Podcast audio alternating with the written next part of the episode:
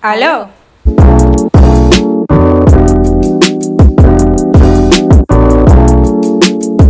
Hola, bienvenidos a nuestro podcast It Is What It Is, un espacio en el cual hablaremos de relatable topics, les daremos consejos y me la una noche.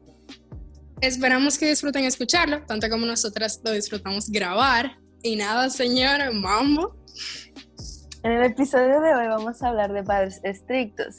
Y aquí muchos se pueden identificar y otras no mucho, pero no importa, vamos aquí a opinar y a compartir. Yo quiero hablar primero, porque considero que la mía se merece un premio a la mejor madre estricta.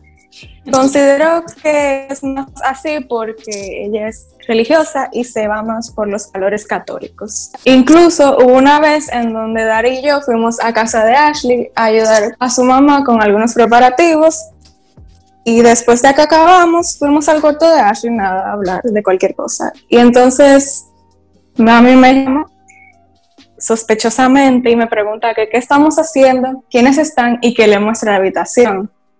Yo no se lo dejé notar, pero eso me entró un real pique, porque ¿cuál es la necesidad de hacer eso? Bueno, si mi mamá me hace eso, yo cierro el celular ahí mismito. ¿Está bien? Buscándote la voz de la casa. Si le corto, me rompe el celular. Tú puedes o sea, tú puedes decir que, que, ups, se me cayó el internet. Pero loca, ¿y tú no tienes padres estrictos? Cuéntame tú entonces. Bueno, en mi caso, mis padres no son estrictos, sino que no me dejan salir mucho porque un día entré a la casa con un chupón y a ellos no les gustan que yo me junte con varones. ¿Y qué, tú le dijiste? ¿Qué tú le dijiste? Bueno, ella me preguntó qué es lo que yo tenía y yo le respondí que estábamos jugando Truth or Dare y que me lo hizo una amiga. Normal. Ay, mi madre. Bueno, mi papi y mami cogen esa y es fácil. Muchacha. Yo creo que Gabriela no tiene padres tan estrictos como las mías. ellos aparentan, pero es verdad. Porque, por ejemplo, mi papá él no es estricto, pero, por ejemplo, si es eso de estudio, que no puedo tener novio, que esto y aquello, eso sí, eso es así rígido. Pero él nunca me pregunta dónde yo estoy, dónde yo ando, con quién. A mí me pueden secuestrar y él no se va a enterar. Nada más si lo ponen en la noticia con fotos. mami. Exacto. Mami ella es suelta, pero así también igual que papi, que los estudios, que tu vida primero, después esto, después aquello, y que me enfoque en lo mío, whatever. Bien hecho. Y ella me deja ahí, ah, exacto, bien hecho, yo estoy proud.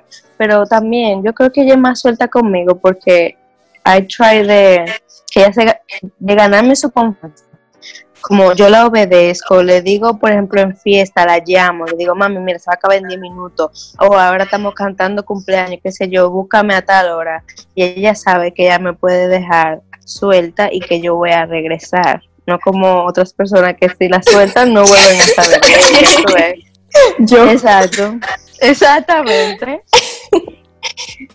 A pesar de que Subin y yo no tengamos padre tan estricto, Daria, tú ves, ella está ella está bien, ella está balance. Para mí ella está balance.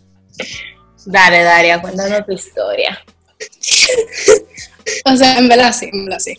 Pero, bueno, mami un macho, por ejemplo, en lo que es juntadera y vaina así. Pero papi, yo salgo de mi casa, le tengo que decir, llego a un lugar, le tengo que decir, salgo de ese lugar, le tengo que decir, y cuando llego a mi casa también le tengo que decir.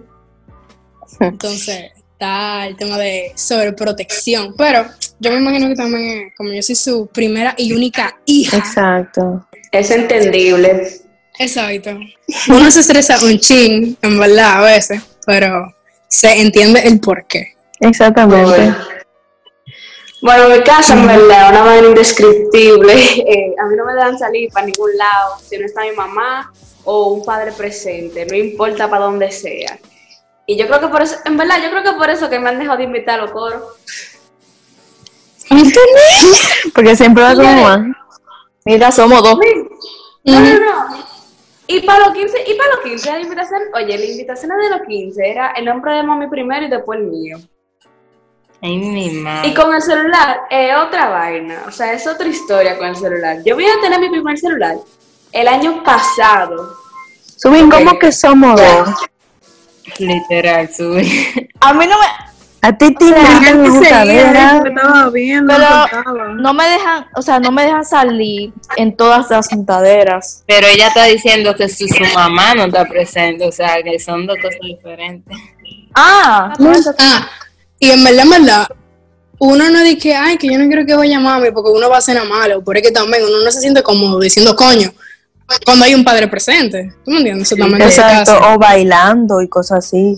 A mí no es que, que- son tan estrictos y cosas, pero el hecho de que ellos son, pos- ellos llegan al punto que no la. Yo soy de la gente que si hay un coro, yo se lo digo tres días antes. Entonces se lo digo. Acuérdate que tengo algo. El, otro, el día, el mismo día, en la mañana, también se lo recuerdo. Y después me voy a cambiar normal. Entonces, cuando yo te cambiar, él- ellos me ven y me dicen, ¿para dónde tú vas? ¿Cómo que tú vas a salir? ¿Tú no vas para ningún sitio, devuelves para tu cuarto? Es Alzheimer selectivo. Ya lo sabes. Madre. Y me lo han hecho un par de veces. ¿Y qué tú haces? No, ¿qué voy a hacer? Porque yo no me gobierno tampoco. Yo creo que yo me voy a llorar a mi habitación. Yo voy a bañar y todo. ¿Tú sabes lo que es eso? Yo bañado. Yo No, güey. Pero de por sí, o sea, no son estrictos contigo. Depende- dependiendo. Bueno, ellos hacen lo que hacen la mayoría. Que nosotros tenemos ese dolor. Que te hacen ah, un interrogatorio. ¿Quiénes van? ¿Cuántos son?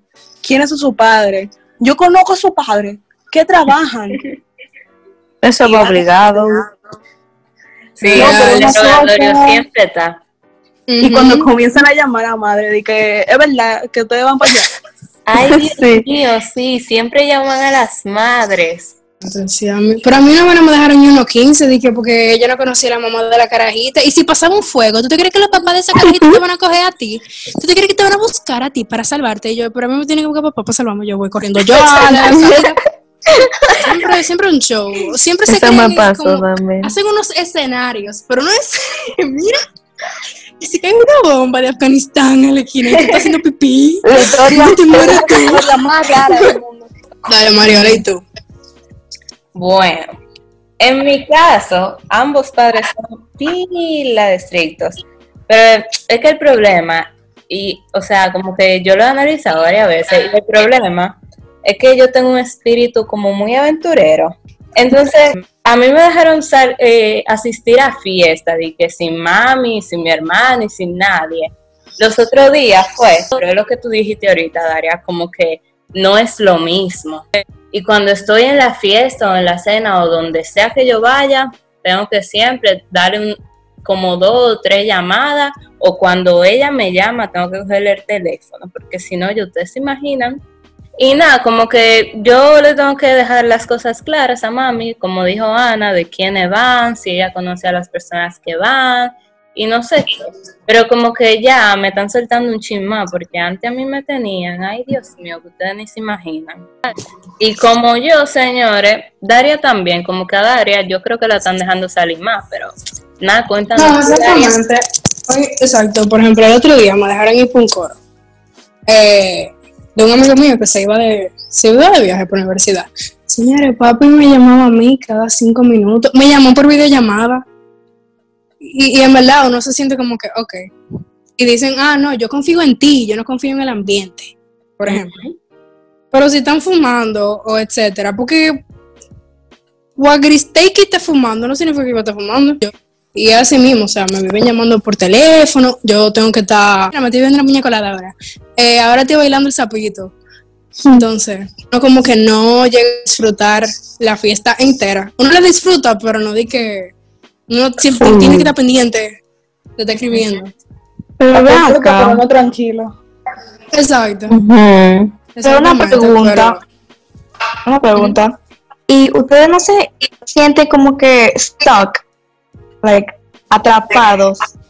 Porque básicamente eso es like que, usted no- que ustedes no pueden hacer nada Sí, le mala a realmente. ella. ¿En qué You sentido can de use eso nada? que ella no can que use tú no te sientes libre No, no, pero uno lo entiende. Exactamente Uno lo entiende. por ejemplo eh, como ya yo dije que yo llamo a mi mamá y le digo y le dejo saber con quién y dónde estoy ya ella entiende y, y ya no es tan pushy con eso. Mm, Bueno, Sí, eso es muy you. importante. thank you thank you Pero. Tú llamas primero antes que te llamen ellos a ti. exacto ese es el key Ay, sí, yo trato de- moléstalo tú Ujú. que tú estás bien diciéndole yo estoy bien yo estoy bien Ya lo moléstalo hasta que se harten Ujú. digan sí ya yo sé que tú estás bien vete. Exactamente. Exactamente. Sí, pero tú tienes que decir que, bueno, por lo menos en mi caso, yo tengo que decir que yo estoy bien por lo menos siete veces. Cada 15 minutos. puedes dila ocho veces Yo lo que considero y opino es que es verdad, que se entiende porque son así, pero también entiendo que no es la mejor manera, sino como que es mejor entablar una comunicación con tu hijo y así uno se podrá entender mejor. Mm. yeah Exacto. I agree. totally Tú sabes que como que en el fondo hay algo que también es trabajo de nosotros, porque por ejemplo, antes yo era súper rebelde, de que demasiado rebelde. Entonces como que yo, por eso mami como que era más intensa en ese sentido conmigo. Pero como desde que tú comienzas a contarle tú la cosa, que salgan de ti, ya ellos dan más libertad. En realidad, yo nunca he tenido una etapa de rebeldía y no es como que yo siento ese tipo de confianza de estar contándole las cosas sin que se vuelva como un boche o una sospecha. Ah, no, raro. pero el sermón va como quiera. Pero No, pero también que su mamá le dé la oportunidad de que Luz quiera hablar ella. Ellos siempre nos van a ver como unos muchachos, como Sí, que pero yo siento que el problema también es que por lo menos a nosotras, a la mayoría, no nos dan ni siquiera la oportunidad de demostrarles a ellos que ahora es como que they really can't trust us. Mm. Y que no somos locas, que van a salir al malecón a las 3 de la mañana tampoco. ellos dicen que sí, que nos dan esa confianza, pero sus acciones se muestran otra cosa. Es- Exactamente. Exactamente. It is what it is. Ok, entonces, para concluir, ¿qué tips ustedes darían a esos niños y niñas que tienen padres estrictos? Señores, tienen que decirle todo siempre a sus padres, porque miren, se enteran, siempre, siempre se enteran de todo, de todo lo que ustedes hacen. Especialmente las madres se enteran de todo de alguna forma. No, y por igual los padres, no te creas. Bueno, ¿qué, qué te No sé digo? si Mi papá no está pendiente de mí. Díganme. Al mío sí.